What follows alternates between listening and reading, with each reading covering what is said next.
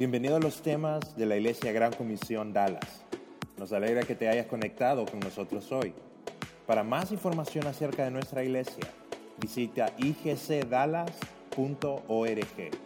Esperamos que el próximo mensaje sea de mucha ayuda a tu vida. Bienvenidos. Feliz año nuevo. Veo unas caras que no las miraba el año pasado. Qué bueno verlos, qué bueno que están acá, qué bueno que tienen buen ánimo. Hoy vamos a, comenzar una nueva serie, empezando el año, bien animados. Una nueva serie que se trata de tener un año exitoso, de, pasar de buenos deseos a tener o tomar buenas decisiones para este nuevo año. Y hoy vamos a estar hablando acerca de, de, una área, la área más importante, que es nuestra relación con Dios, nuestra, nuestro crecimiento espiritual, cómo tener, eh, tener ahí, eh, poner buenas decisiones en, en, nuestra relación con Dios. Y vamos a estar viendo tres, tres decisiones que esas tres decisiones nos llevan a tomar más decisiones dentro de ellas. Así que eso vamos a estar hablando hoy. Vamos a orar y a, pedirle al Señor que nos enseñe esta tarde. Si inclinan sus rostros, por favor. Señor, te damos las gracias, Señor, por un año nuevo que nos da, Señor, por unas nuevas oportunidades eh, que tenemos, Señor, para poder crecer en ti. Eh, Señor, te, te pedimos que esta tarde, Señor, nos puedas hablar en nuestro corazón, nos animes con tu palabra, Señor. Eh, salgamos edificados de esta, esta tarde aquí, Señor, con, con buenas decisiones, eh, con eh, buenas eh, eh, resoluciones para, para, nuestra vida, Señor. guíanos, te pedimos eso, Señor, que, que nos guíes esta, esta tarde a través de tu palabra, que tu Espíritu venga y nos, y, nos redarguya, nos, nos hable, Señor, que nos despierte ahí dentro de nuestro ser. Señor, eh, la gloria sea para ti, Señor. Pon, palabras en mi boca, Señor. En nombre de Cristo Jesús te lo pedimos. Amén.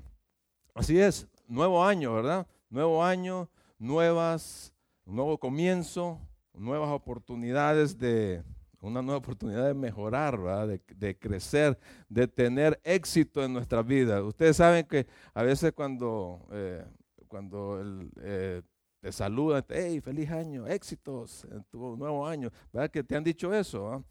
Y, así es, todos queremos éxito en este año, todos estamos eh, con mucho entusiasmo, muy animados, hay mucha disposición, ¿verdad? Y hay muchas cosas que nos vienen a, a nuestra mente para para, para poderlas hacer, que queremos hacer, que queremos cambiar, ¿verdad? Eh, ¿qué, ¿qué, es lo que has pensado tú? ¿Qué, ¿Qué, es lo que deseas en tu vida para, para este nuevo año? Yo creo que estamos, estamos llenos de, de muchos propósitos, muchos propósitos se nos vienen a nuestra mente, eh, tanto espiritual como en las otras áreas de nuestra vida. ¿verdad?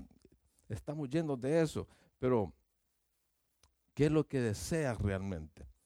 Y mucha, muchas este, resoluciones eh, eh, típicas que se nos vienen a la cabeza, ¿va?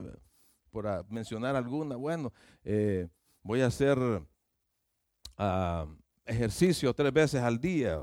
Eso es una, algo que se pone la, gente hoy en día. Es, eh, hay, que, hay que rebajar todo lo que se comió en, en diciembre.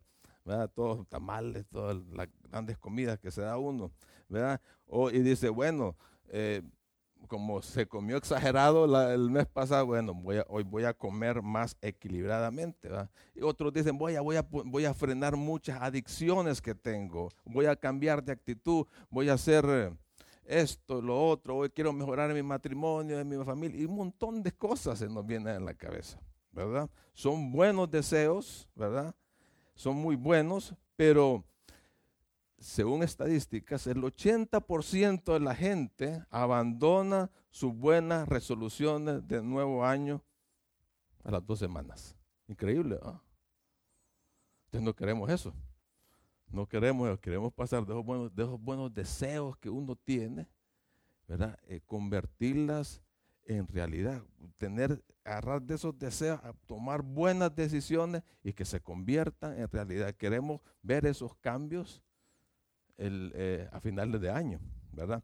Eh, hay un señor, un filósofo y estadística británico, Francis Bacon, algo así se, se pronuncia, dice, el requisito del éxito, creo que lo tenemos en la pantalla, el requisito del éxito es la prontitud en las decisiones. Eso es lo que dijo. Me llamó mucho la atención. El requisito del éxito es la prontitud en las decisiones. O sea, hay que actuar. No solamente decido o deseo y nos quedamos ahí. Hay que actuar. Hay que empezar a, caminar en eso, a darle, darle forma a esas decisiones. No hay que quedarse ahí divagando y divagando, pensando y pensando, y, eso se queda en un sueño nomás. Hay que empezar a actuar. Muchos en, la vida vamos tomamos muchas decisiones en todos los aspectos de nuestra vida. La toma de decisiones se lleva a cabo desde que abrimos nuestros ojos. ¿Verdad? Así empezamos. Eh, ayer, ayer tuve que dejar a mi cuñada al aeropuerto como, a las 3 de la mañana y llegué como, llegamos como a las 4. Dije, voy a dormir unas 5 horas, después voy a, voy a seguir estudiando. Entonces puse el despertador a tal hora como a, las, como a las nueve me quería levantar y sonó el despertador, entonces ahí tomé una decisión de voy a tomarme media hora más. Y, mucha, y, mucha, y, así, y así pasa, así pasa. Eh, estamos posponiendo cosas. Entonces, eh, eh, tomamos decisiones, ¿va? decidimos muchas, cada rato, a cada rato, decisiones y decisiones. Por supuesto, algunas decisiones son más trascendentes que otras, ¿va? por sus repercusiones. Otras tomamos decisiones en base a nuestras emociones. Otras veces tomamos decisiones eh, bien pensadas. Hay un proceso de razonamiento. Una decisión es una determinación o resolución que se toma sobre una determinada cosa. Esa es una definición que encontré por ahí. Por lo general la decisión supone un comienzo o poner fin a una situación, es decir, impone un cambio de estado. Toda decisión implica una transformación, un cambio de corazón y plantea nuevos retos para el futuro. Eso es lo que es una decisión. Y, y como decía este señor, ¿quieres tener éxito? Tenés que tomarlas rápido, bien pensadas, hacerlas razonar, ¿va? Eh, ¿En qué estoy? Eh, ¿Qué es lo que necesito para mi vida? ¿En qué estoy fallando? Y empezar desde ahí a tomar esas decisiones y llevarlas a cabo. Empezar, ¿verdad? a caminar en ello, hacerlas accionar. El éxito, ¿qué es el éxito? Bueno, en, eh, hoy en día la sociedad tiene eh, un concepto eh, medio raro, distorsionado, y porque el éxito lo relacionan con qué? Con dinero, fama, poder, ¿verdad? El, el buen, el buen look, todo eso, todo lo relaciona, pero el, éxito, según eh, eh, la definición, eh, viene del latín exitus, donde viene la palabra en inglés exit, significa salida. Salida, se refiere, el, concepto se refiere al efecto o la consecuencia acertada de una acción o de un emprendimiento. la palabra griega ekbaxis también significa salida o resultado. O resultado, ¿verdad? Y, esta definición, eh, el éxito es, es eh, lo podemos ver como algo subjetivo o irrelativo. El relativo uno puede decir, mire, em, por ejemplo, eh, tal vez un equipo de fútbol que invirtió muy poco en la, en la temporada y llega a los primeros lugares. Eso es un, éxito relativo. Para, para, ese, para ese equipo fue todo un exitazo, aunque para los demás piensen que el, éxito lo ganó el que quedó campeón. Pero ese equipo que invirtió poco logró llegar a unos buenos lugares. Ese es éxito, es un éxito relativo. Pero en sí, hay el, concepto subjetivo dice, bueno, yo dejé de fumar. Eh, yo voy a ahorrar tanto para irme de vacaciones, ¿va? y se fue de vacaciones. Entonces, el éxito para, es la consecución de un objetivo. Ahí la tiene en la, en la, en la pantalla. Sea pequeño y de carácter íntimo o grande o con gran, y con gran repercusión. Es el resultado de un objetivo. Es, es crecer en diferentes áreas de nuestra vida. Es vivir progresando de acuerdo a, lo eterno, de acuerdo a las cosas que tienen valor. El éxito es una decisión. El éxito es una decisión, no es algo que se te regala, no es algo que, que viene de la noche a la mañana. Implica, implica perseverancia, implica sacrificio, implica disciplina por parte nuestra. Tomar buenas decisiones, eso está bien, pero perseverar en ellas es aún mejor. Así que para lograr lo que uno quiere que suceda en nuestra vida, yo me tengo que comprometer, yo me tengo que entregar, yo, me, yo tengo que ponerle todo mi empeño, todo mi esfuerzo, hacer todo lo necesario, perseverar, ser constante para poder, para poder cumplir lo que yo quiero. Dijo Benjamin Franklin, oigan lo que dijo, sin continuo crecimiento y perseverancia, palabras como mejorar, eh, logro y éxito no tienen significado. Sin autodisciplina, el éxito es imposible. Tenemos que disciplinarnos. Así que una decisión tiene que ver con un comienzo y también con un final. Es un proceso y para eso tengo que planificar. Y para planificar yo tengo que empezar con qué? Con un final en mente uno tiene que visualizar lo que uno quiere ser, lo que uno quiere ser en el futuro. Ahora, ¿cómo te gustaría verte a ti al final de este año? En tu vida, ¿cómo te gustaría verte? O eh, de aquí a dos años, de aquí a cinco años, ¿cómo te gustaría verte en el ocaso de tus días? tenés que tener una visión bien clara de lo que quieres. Proverbio 11, 14 dice, sin dirección, dice, el pueblo fracasa. Tenés que tener un norte, tenés que tener una, una dirección bien definida que lo que quieres en tu vida. Ahora, ¿cómo te vas a ver de aquí un par de años adelante en el futuro? ¿Te, te has visto como algunos que somos padres aquí, como abuelo? ¿Cómo te vas a ver allá en el futuro? Como abuelitos. O cómo te vas a ver como, eh, eh, cómo lo vas a ver en tu familia, cómo lo vas a ver, cómo, a ver cómo, cómo te vas a ver como padre, como esposo. ¿Cómo te vas a ver en tus aspiraciones personales, en tu ministerio, en lo que, eh, en el área con tu relación con Dios? Hay que tener una dirección bien clara de lo que quieres llegar a ser y, empieza a escribirlo. Es necesario escribirlo. En Habacuc 2, Habacuc 2.2 le dice el Señor al profeta, mira, aquí está la visión, escríbela, ponle ahí enfrente para que la estés leyendo. Entonces hay que tener esa, esa dirección de vida para que, se, para que la estés eh, eh, eh, observando, recordando, que te inspire, que te anime, que te esté, estés enfocado a seguir adelante. Entonces, tenés la visión, lo que quieres hacer. Luego, luego empiezas organizar tu vida. Necesitamos organizar nuestra vida. Y eso tiene que ir de acuerdo a nuestras prioridades. Tú y yo tenemos que tener prioridades en nuestra vida.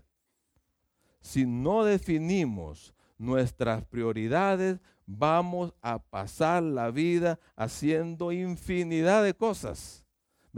Cosas urgentes. Mire, es, increíble tantas cosas que nos vienen, cosas eh, eh, urgentes que te estamos haciendo y estamos haciendo y nos impide llegar a lo que tenemos que, llegar, a lo que visualizamos ser. Entonces, por eso que tenemos que definir eh, las prioridades. La visión debe de estar alineado con mis prioridades. Si no tienes prioridades, no vas a llegar a lo que tú quieres ser. Decía Roy Disney, es eh, eh, sobrino de, de Walt Disney, dijo lo siguiente. Dice, cuando tus valores son claros para ti, tomar decisiones se vuelve más fácil.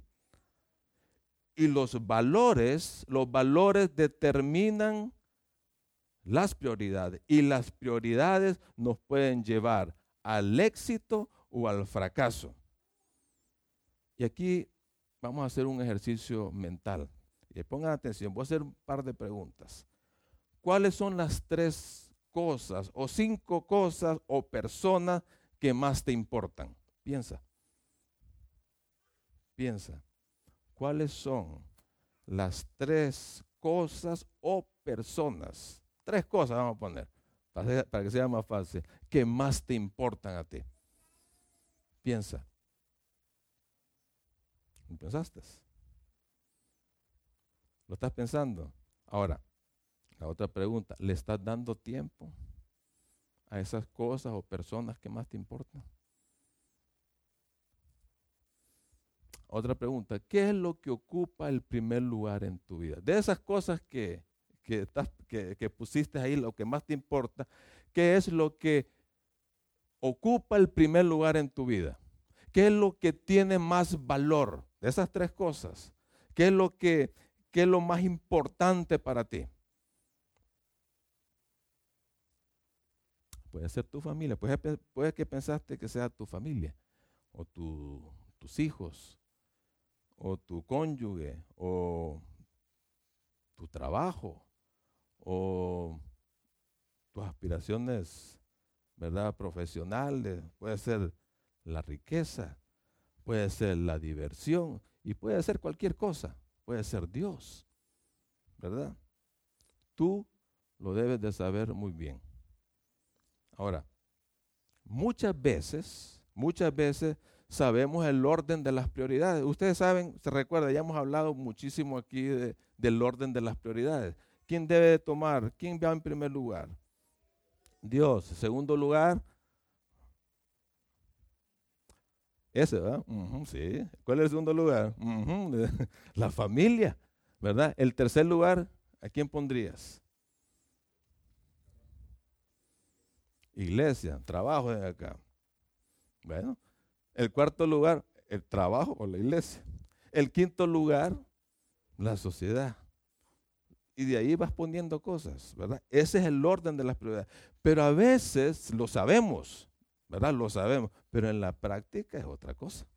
En la práctica es otra cosa. Reflejamos otra cosa. Reflejamos lo que lo más importante es otra cosa según el orden de las prioridades. Por ejemplo, yo puedo decir, es que yo voy a pasar tiempo con mi familia. Este año sí, le voy a dedicar tiempo. Pero de repente venís, te absorbe el trabajo y te va absorbiendo, te va absorbiendo. Llegas a tu casa cansado, ¿verdad? Que solo te platica la cama, Y no, y se te olvidó y se va diluyendo ese tiempo con tu familia, ¿verdad? Muchas veces sucede eso.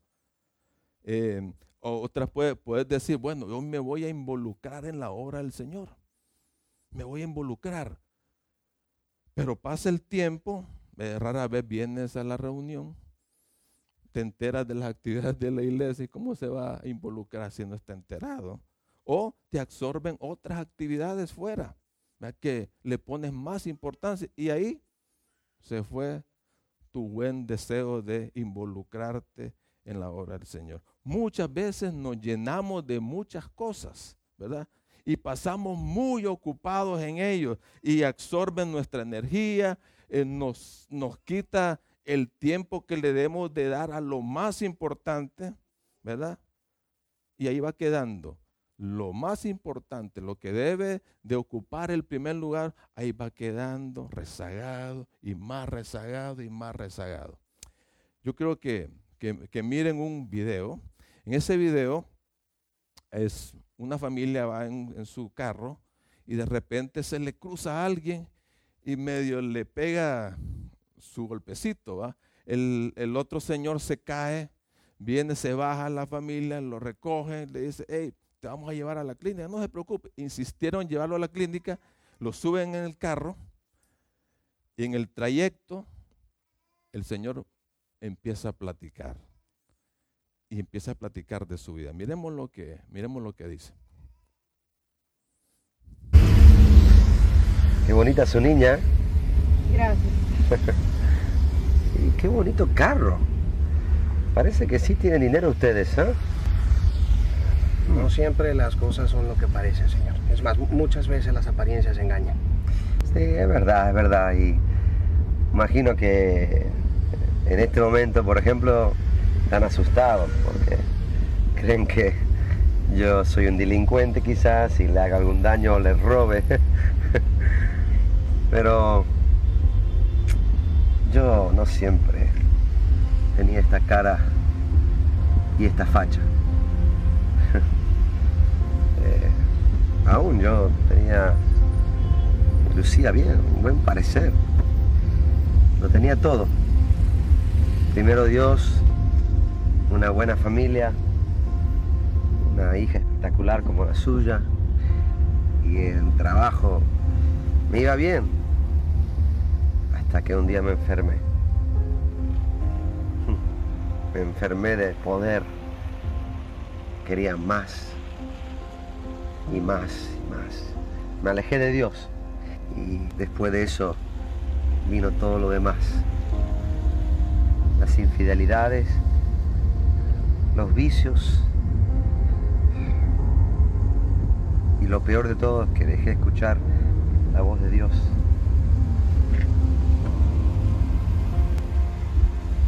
¿Le puedo dar un consejo? Sí, sí, claro. Me permite. Eh, nunca dejen de hacer la voluntad de Dios. Porque todo lo demás vendrá por añadidura. Mantengan su familia unida.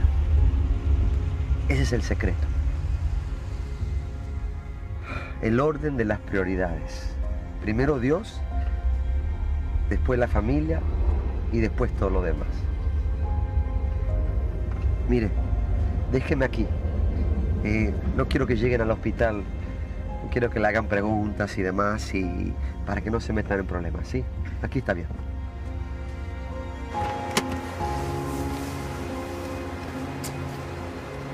Ah, gracias. Eh. Cualquier cosa me pueden encontrar en la misma esquina.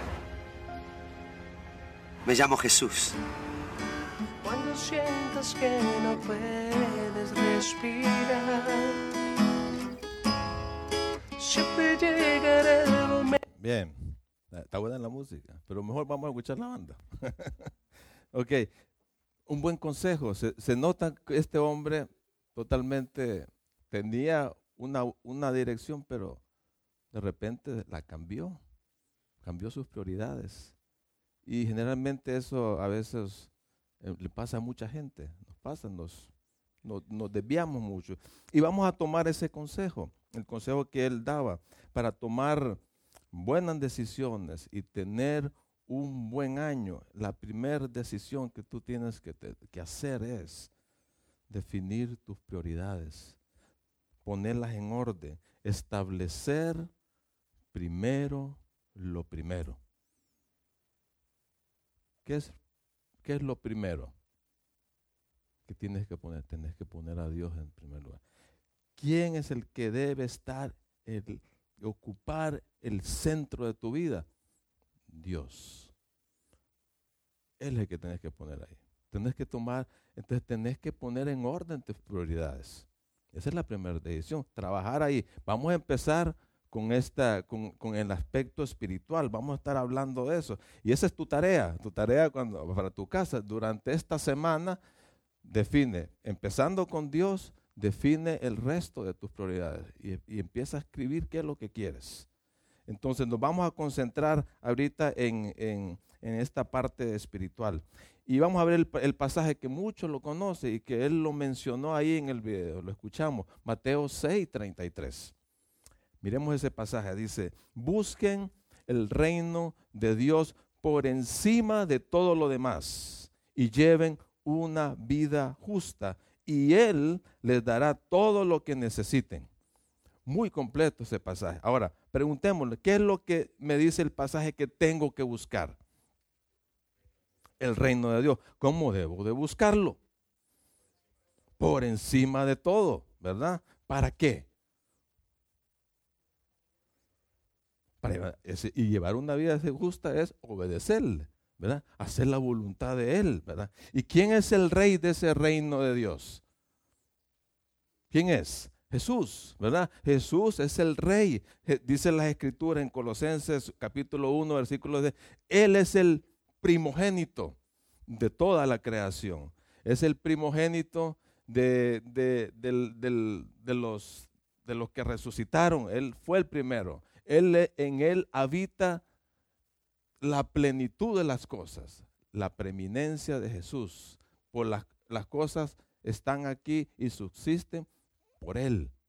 Jesús debe de ocupar el número uno en tu vida. Es el número uno, debe ocupar ahí en tu corazón. Ahora, cuando nosotros lo ponemos, ¿cuál es el resultado? Hay una promesa ahí. ¿Cuál es el resultado? Cuando tenés a Dios en tu corazón. ¿Perdón? Así es. Todo lo que nosotros necesitamos, Él te lo va a dar, ¿verdad? Él te va a proveer de lo que necesitas cuando lo pones, es la condición. Cuando lo pones en primer lugar en tu vida y haces y vives una vida justa. Entonces, el, contexto del pasaje, Jesús está hablándole, ahí en este el sermón del monte, Jesús está hablándole a la gente. ¿Verdad? lo que está diciendo atrás de ese, de ese pasaje. Este, usted le dice a la gente, ustedes están afanados, ustedes están ansiosos por muchas cosas, están enfocados en todo eso. Entonces Jesús le dice, miren, miren alrededor. Se fija, miren, miren la, miren la fauna, miren esos pajaritos que andan ahí. Todo el mundo viendo los pajaritos. Ver, ustedes. Miren los pajaritos. miren, miren qué bonitos, dice. Miren, yo, dice, yo los alimento. Yo los alimento. Y miren la, la, flora. Miren qué preciosas flores, qué preciosos árboles. Yo los cuido. Entonces les hace la pregunta, ¿cómo yo no los voy a cuidar a ustedes? Les dice Jesús. Entonces, déjense de estarse preocupando. Yo voy a proveer por sus necesidades. Eso es lo que le está diciendo. Entonces, el afán, la ansiedad te distrae. Oye bien, el afán y la ansiedad te distrae y te aleja de lo que es más importante. Te aleja de Dios. Porque empezás a enfocarte en eso. Entonces, lo que está diciéndole Jesús, hey, cambien sus ambiciones, cambien sus prioridades, busquen a Dios búsquenme a mí por lo que yo soy. Yo soy Él. En mí habita toda la plenitud. imagínense, toda la plenitud. Él es el que nos satisface. Dios es el que nos satisface. No hay otra cosa y no hay otra persona que te puede satisfacer en este mundo. El único es Dios. Él sí lo puede hacer. Proverbios 16.2 dice lo siguiente. Pon todo lo que hagas en manos del Señor y tus planes tendrán éxito. Pon todo, dice. ¿Qué es todo?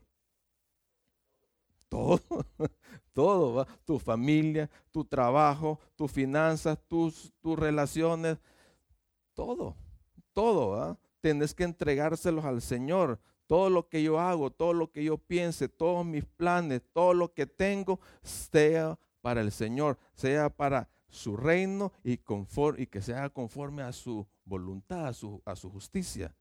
Mis metas y mis objetivos van a estar dentro de la voluntad. Cuando eso sucede, ¿qué voy a obtener? Éxito. Voy a tener buenos resultados, voy a tener cambio, voy a obtener crecimiento en mi vida. Cuando mis metas y mis propósitos y mis decisiones están dentro de la voluntad de Dios, yo obtengo ¿qué? éxito. ¿Y qué es el éxito? Ya lo dijimos, lo, lo copiaron. Es el resultado, ¿verdad? Es el crecimiento, es el cambio en nuestras vidas. Así que al definir nuestras prioridades nos ayudan a hacer primero lo primero y eso ahí nos empezamos a ubicar, ahí estamos ubicados. Tal vez en lo que tú pensaste, Dios o Jesús no es el primero en tu vida. ¿Verdad? Tal vez fuiste sincero ahí en, tu, en tu pensamiento, no es Dios. Bueno, si es así, hay, que redirigir, eso, hay que cambiarlo, porque tu vida no va a encajar. Estamos a tiempo para poner al Señor en primer lugar. Cualquier cosa que no esté, cualquier cosa que, que no sea el primer lugar, o que le estés dando el primer lugar y que no sea Jesús, está mal ubicado. Está en un mal lugar. Tiene que ser Dios el número uno para que todo, para que todo encaje. Así que considerando el pasaje de Mateo 6:33, otra buena decisión para tener un año exitoso, tenemos que vivir de acuerdo a la voluntad de Dios. Tenemos que vivir de acuerdo a la voluntad de Dios. Ahora, ¿qué implica esto? Dios quiere que ustedes y yo nos relacionemos con Él. Fuimos creados para conocer a Dios de una manera personal. Para eso fuimos, para relacionarnos de una manera íntima con Él. Así, Él quiere que lo conozcamos. Él quiere que nos acerquemos a Él, que vengamos y escuchamos su voz y que sigamos su dirección. Es lo del deseo de Dios. ¿Verdad? Para conocer a alguien se requiere invertir tiempo. Si tú estás en una relación, una relación conyugal, para conocerse bien, para pasar, eh, eh, eh, que estén de acuerdo en todo, se requiere pasar tiempo juntos. Y cada vez que invertís tiempo en una persona, la vas a ir conociendo mejor. La, relación se va a ir siendo más cercana, más profunda. Las relaciones requieren tiempo para que funcionen bien. Lo mismo sucede con Dios. Lo mismo sucede con Dios. Para conocerlo a un nivel más profundo y personal se requiere de tiempo. Y el tiempo es un factor importante en nuestras vidas. Dios nos ha regalado 24 horas. Y el tiempo tiene que ir paralelo a nuestras prioridades, ¿verdad? Tiene que estar relacionada. Hay que el tiempo hay que aprovecharlo, hay que administrarlo bien, ¿verdad? Y eso es lo que dice eh, Efesios eh, capítulo 5, verso 15. Dice, por tanto, dice, cuidado con su manera de vivir. No vivan, no vivan ya como necios. O sea, haciendo lo que ustedes y yo nos den la gana. No vivan así, dice, vivan sabiamente. Y una manera de vivir sabia es aprovechen bien el tiempo, porque los días son malos cuando estamos desubicados de las prioridades, entonces ahí nos va a ir mal. No sean pues insensatos, procuren entender, entender cuál es la voluntad del Señor. Así que, para que mi relación, tu relación con Dios sea estrecha, tenés que apartar tiempo y ponerlo en tu agenda la agenda de vida que tú tienes. Tenés que poner ese tiempo. No solo, la agenda no solo sirve para recordarte que tenés que hacer algo, que tenés que tomarte el jarabe, que, que tenés que ir a una reunión. La agenda, la agenda te sirve para que llegues a ser lo que quieres ser. la agenda te sirve para que nada impida y que nada te estorbe a lo que tú has escrito ahí para apartar ese tiempo. Así que decide tener un tiempo a solas con Dios. Decide eso. Aparta por lo menos, por lo menos 20 o 30 minutos diarios en un ambiente que te resulte favorable. Y ahí empieza a buscar al Señor. Y tenés que respetar ese tiempo. Apaga el celular. Que nadie te distraiga. Que ese tiempo sea exclusivamente para el Señor. Así que, como dice ahí el, pasaje de Mateo 6:33, busquen, busquen al reino, el reino de Dios. Busquen al Señor. ¿Cómo debe ser esa búsqueda? Continua. En primer lugar, tiene que ser continua, porque el verbo está en imperativo, está en tiempo continuo, presente. O sea, es de todos los días. No existen vacaciones, no existen feriados. Porque a veces cuando hay feriado, bueno, hay feriado, hoy no voy a tener tiempo con el Señor. No, es de todos los días, es continuo. Y otra, otra, la búsqueda debe ser celosa o codiciar ansiosamente, porque el verbo griego, seteo, es lo que significa desear con pasión, perseguir con celo, buscar con afán al Señor. ¿Es esa tu actitud cuando lo vas a buscar? Y como dijimos anteriormente, la búsqueda tiene que ser prioritaria. Lo primero que tienes que hacer. Es lo primero. A ver, ¿Cómo hago esa búsqueda? ¿Por medio de qué? ¿Por medio de qué hago esa búsqueda? Por medio de la oración. Dios quiere la voluntad de Dios. La voluntad de Dios eh, es de tener una relación con cada uno de nosotros a través de, en primer lugar, de la oración. Tenemos que estar en oración. Decide tener tiempos de oración en tu vida. Lo estás teniendo. Lo estás teniendo. Dice eh, Primera Tesalonicenses 5, 17, dice, nunca, oigan bien, nunca dejen de orar. ¿Qué significa la palabra nunca? Nunca. Tenés que estarlo haciendo constantemente, ¿verdad? Dedíquense a la oración, Colosenses 4.2, y sean constantes. Eso es lo que nos dice el Señor. Esa es la voluntad de Dios, ¿verdad? Mire,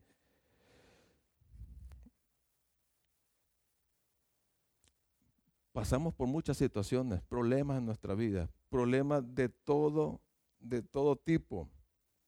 Tenemos que estar orando.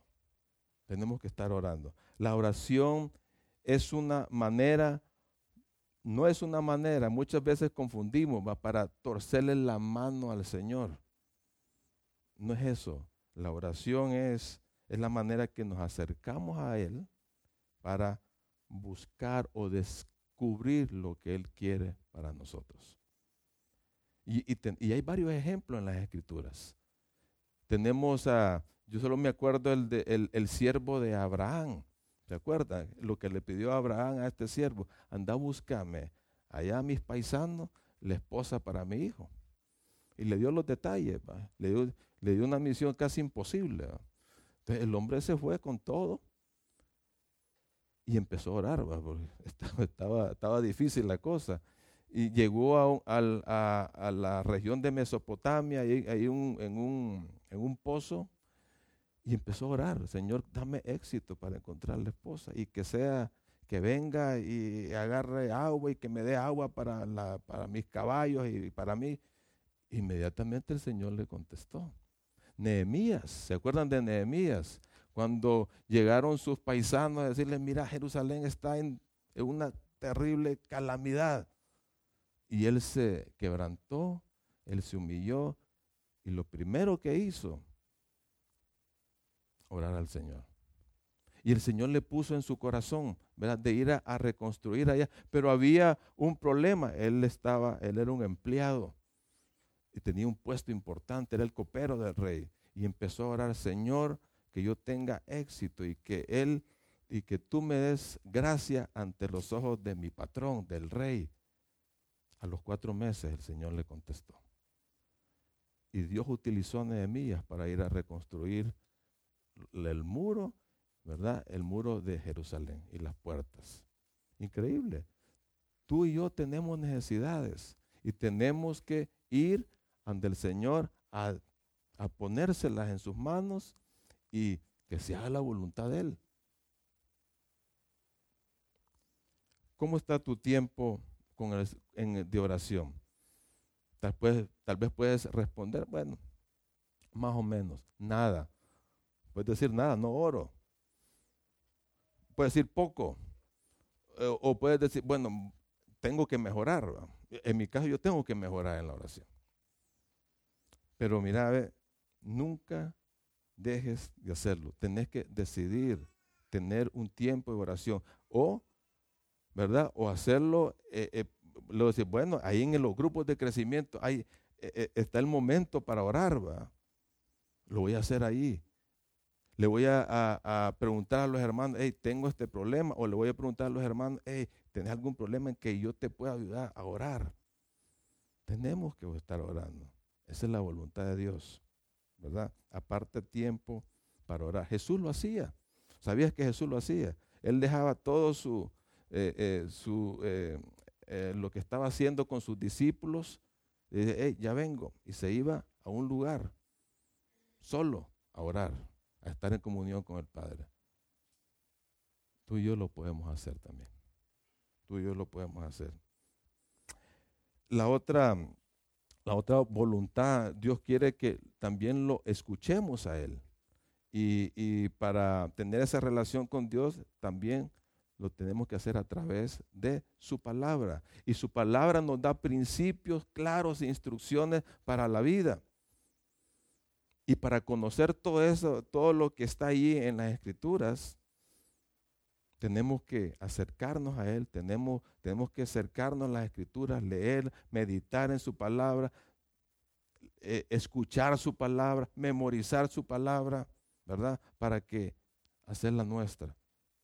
Es vital pasar tiempo en las escrituras. El viernes les decía a los hermanos, tenemos que estar en las escrituras. Yo no he visto hermanos que crezcan, que tengan un crecimiento espiritual sin estar en las escrituras. Yo, o sea, no los conozco y yo creo que no existen. Hay que estar en las escrituras, ¿verdad? Y tenemos que ir con esa actitud de humildad, porque la escritura te va a corregir, te va a enseñar, te va a instruir, te va a capacitar para hacer las cosas que Dios quiere, te va a transformar. La escritura te transforma. Entonces hay que someterse a las palabras de Dios. Hay que decidir creer y obedecer lo que Dios nos dice en su palabra. Miren, eh, eh, en, Lucas capítulo hay, hay, dos hermanas. Es un buen ejemplo. Hay dos hermanas eh, que están, que, cuando Jesús las visita, una de ellas se pone a atender a Jesús y a todos los, que los acompañantes de él, se puso afanada está sirviendo al Señor, mientras que María, cuando Jesús se fue a sentar a la sala, ¿qué es lo que hizo ella? Ella también se sentó al lado de Jesús a que a escuchar, a escuchar su palabra. Y Marta, al ver a esa que ya estaba hasta súper acelerada, le fue a reclamar al Señor, mirarle y dice, decirle a esta que me ayude. Ay, le dice con voz dulce el Señor le responde, mira mi apreciada Marta, estás preocupada y tan inquieta con todos los detalles. Hay una sola cosa por la que vale la pena preocuparse. María la descubrió, la ha descubierto y nadie se la va a quitar. ¿No creen ustedes que vale la pena estar escuchando la palabra de Dios? de tener ese tiempo con el Señor, tengamos la misma disposición y el mismo compromiso que lo tuvo María.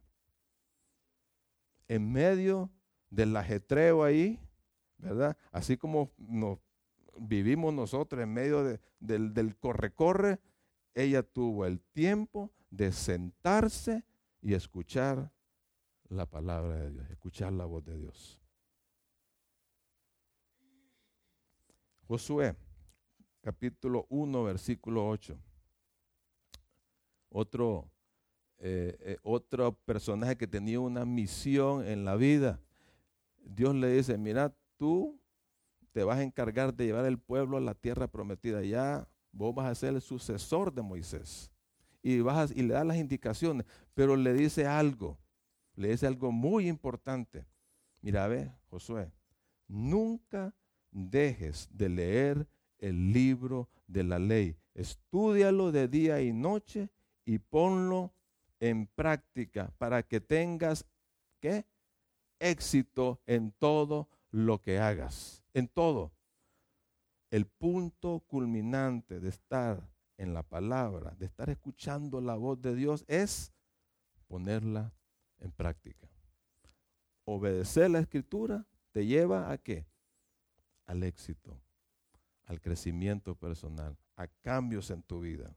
Así que Aparte el tiempo, ponlo en tu agenda. Si no lo pones en tu agenda, ¿cuándo lo vas a hacer y qué tiempo vas a, ocupar para escuchar la voz, la voz de Dios?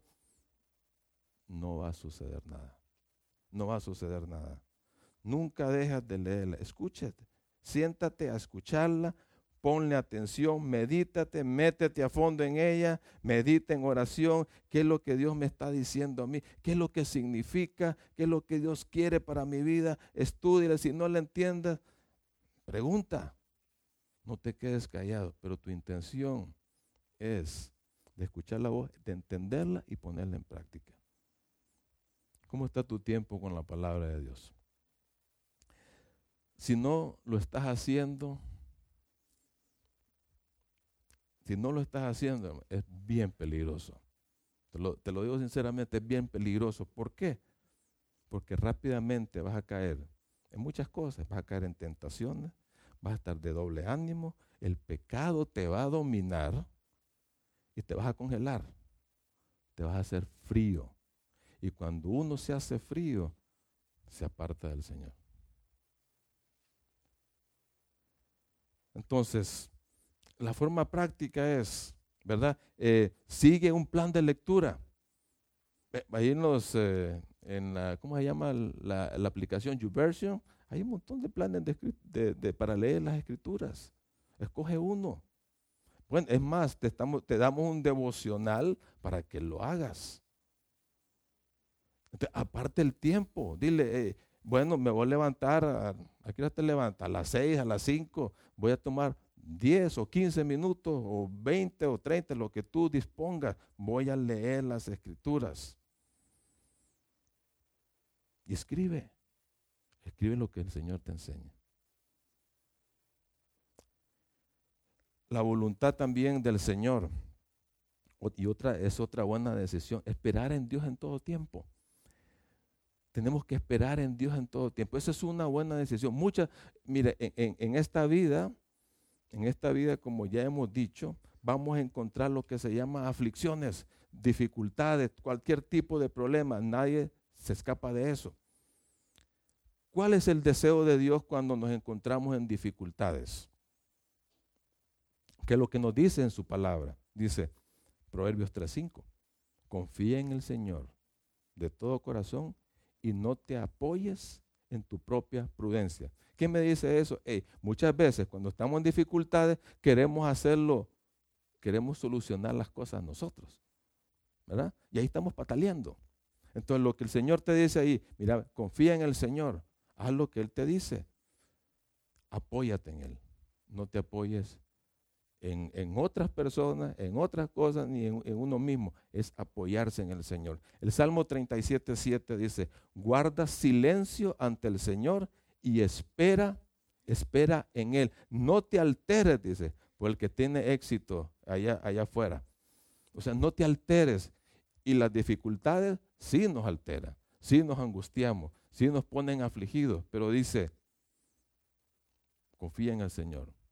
Estate tranquilo, confiando. Él, Él va a responder en cualquier momento. Tienes que esperar en Él. Él tiene su tiempo. Él te va a fortalecer. El Salmo 37, 39 dice, el Señor rescata a lo justo. Él te va a sacar de ahí. Él es tu, él es tu fortaleza en tiempos de dificultad. Él te va a dar la fuerza, Él te va a dar el ánimo para, para soportar lo que está ahí. Hebreos 6:15, hablando de Abraham. Abraham, Dios le dio una promesa. Él esperó cuántos años para verla cumplida. Setenta y pico de años. Cuando te voy a dar eso. Y él te voy a dar un hijo, un, un heredero. Y él esperó con suma paciencia y alcanzó la promesa. Tenemos que apropiarnos de las promesas cuando estamos en tiempos de dificultad y esperar en Él, esperar en el tiempo del Señor.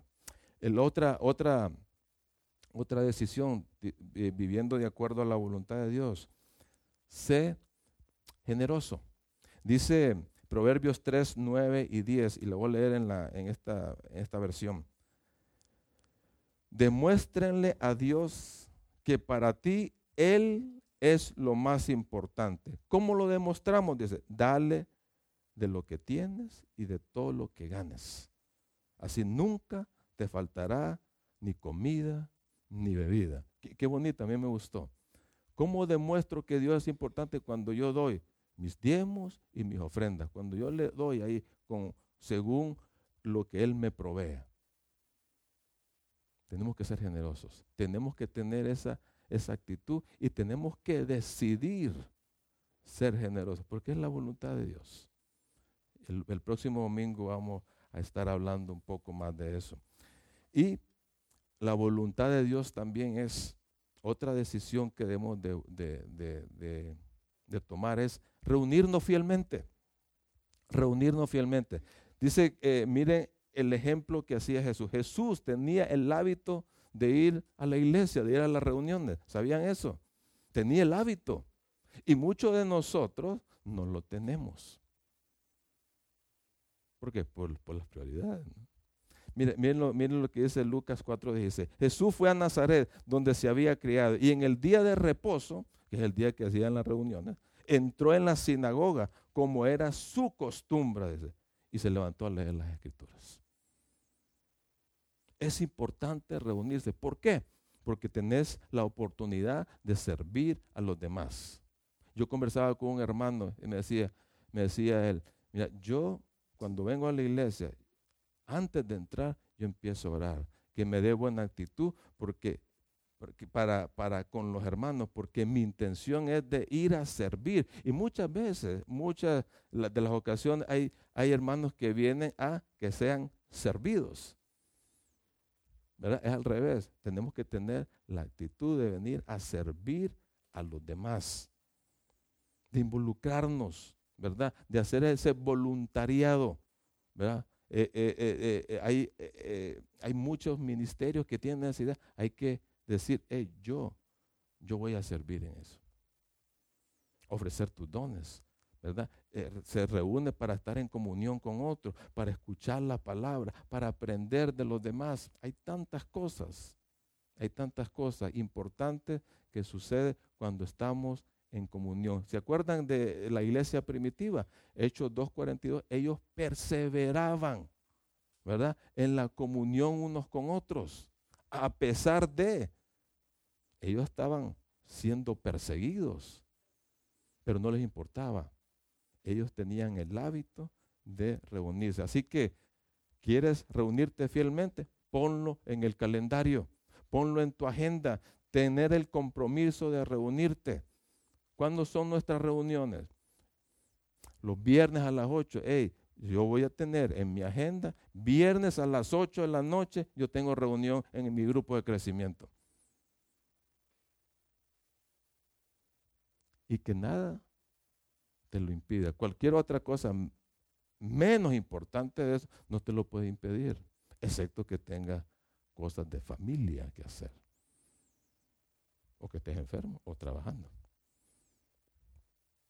Pero el resto, o sea, tienes que tener esa prioridad. Tú tienes una reunión los domingos a las 1 y 30. ¿Sí?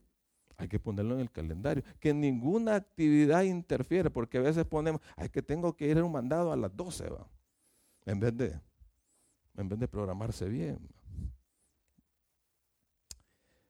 hay que ponerlo en el calendario, hay que tener esa convicción de reunirse fielmente. Y la tercera y la última, la tercera reunión, vivir en armonía con la gran comisión. Es una buena decisión para este nuevo año. Vivir en armonía con la gran comisión. Si Jesús está en primer lugar en tu vida, vas a unirte a la misión que tiene Él en este mundo. Somos, ustedes y yo, somos privilegiados de ser partícipes de esa misión. Jesús vino a dar salvación, a darnos salvación, a nosotros que estamos perdidos, a rescatarnos de la maldición eterna, a regalarnos la vida eterna, ¿verdad? A morir en una cruz por nosotros. Esa fue su misión y se la está dando a todos, el regalo de la salvación para todos. Y dijo él, ustedes van a ser pescadores de hombres y nos dejó un mandato por hacer. ¿Cuál es el mandato? Hagan discípulos. Mateo 28, hagan discípulos. Y para ser discípulos hay que hacerlo en tres pasos. Dice, tenés que ir, ir, dice, a todas las naciones.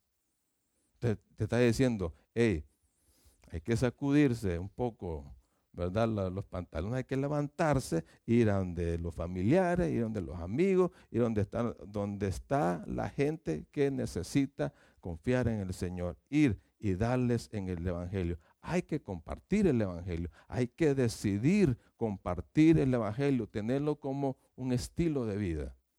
Hay que decidir eso, ¿verdad? y estar ahí orando para que el Señor te guíe, orando para que te dé valor, orando por la lista de personas que tú quieres ganar, si es que la tienes. Pero hay que tenerla. Hay que estar a tono con, con los propósitos de Dios, con la misión de Dios. Y después te dice, bautizarlo. El bautizar es el, eh, ¿qué es el bautismo?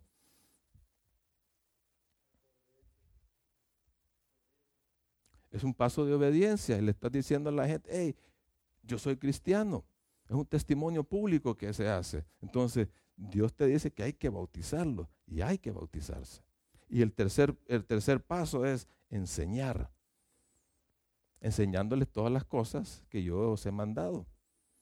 Ese es el tercer paso de la gran comisión. Tenemos la responsabilidad de enseñar a los nuevos discípulos a cómo vivir como discípulos. ¿Verdad?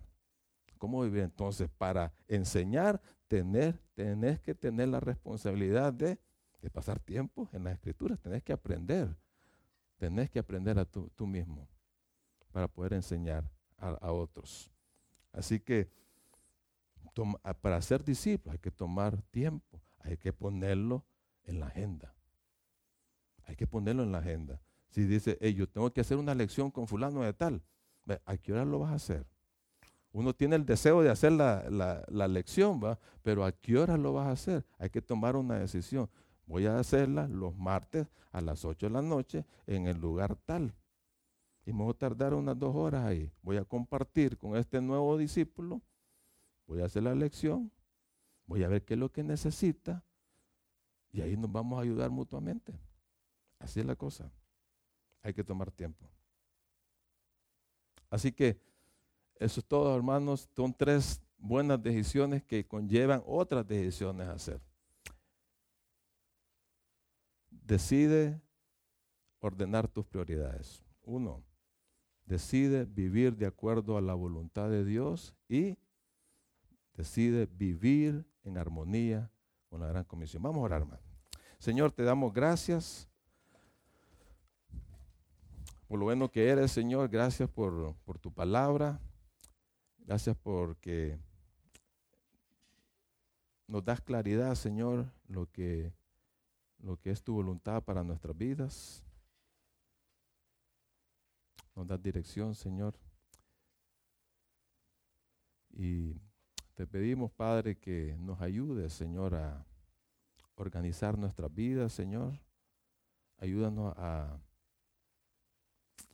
a tener el, deseo y las ganas de actuar, Señor, para, para hacer tu voluntad, Dios, para poder obedecerte. Señor, danos esa pasión, Señor, por, por tener esa relación contigo. porque tú quieres que, que nos acerquemos a ti y que nos relacionemos. Señor, danos el deseo de, de pasar tiempo en tu palabra, de orar, Señor, de reunirnos, de estar en comunión unos con otros, de ser generosos. Señor, que esas buenas decisiones las podamos llevar a la realidad, Señor. Ayúdanos, Señor, ayúdanos a, a ser exitosos. Concédenos, concédenos, muéstranos tu favor, Señor, para que podamos tener éxito en esta, en esta vida. Gracias, en nombre de Cristo Jesús.